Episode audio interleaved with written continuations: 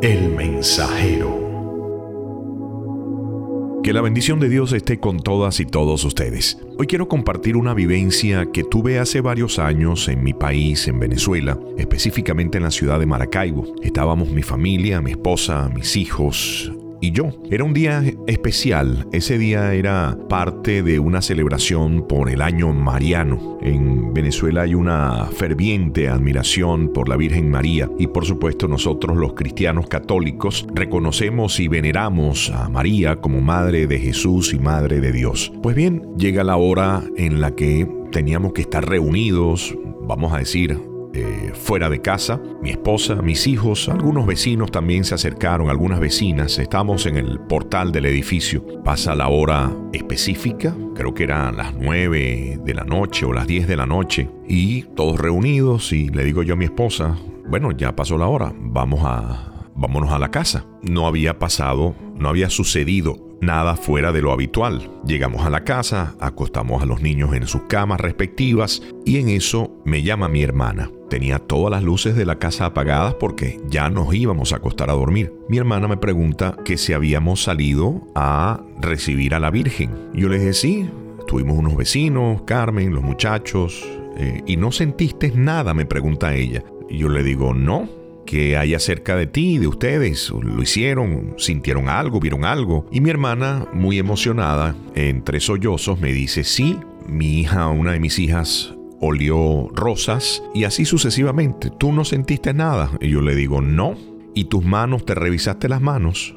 Yo le digo, no. En ese momento, yo enciendo la luz del corredor donde tenía el teléfono y me veo las palmas de las manos. Cuando veo las palmas de mis manos, estaban llenas, full, de una escarcha que no sé de dónde salió. Le digo a mi hermana, hermana, tengo las manos llenas de escarcha. Es algo como una brillantina, algo extraño estaba en mis manos. Y me dice, esa es una manera en cómo la Virgen se manifiesta. Y yo le digo, ¿qué hago? Me dice, pásasela a tus hijos, pásasela a, a tu esposa y a ti para que los cubra en salud. Tranco el teléfono con mi hermana y yo quedé impresionado de esa escarcha en mis manos. Por la misma me arrodillo, empiezo a llorar sin poder detenerme y simplemente a decir ¿por qué a mí? ¿por qué a mí? Y obviamente no entendí en ese momento por qué a mí me aparecían las dos manos llenas de escarcha.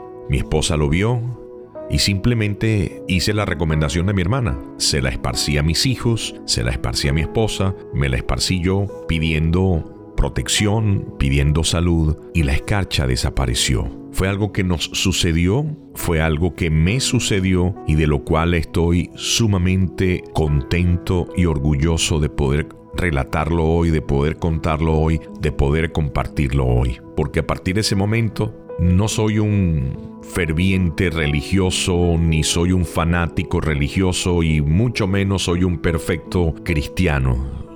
Soy creo que uno de los más imperfectos, si no el más. Y sin embargo, le doy gracias a Dios por haberme permitido vivir ese momento, ese episodio que luego se repitió y en otro, en otro capítulo del mensajero se los contaré. Así que, dicho esto, que Dios los bendiga.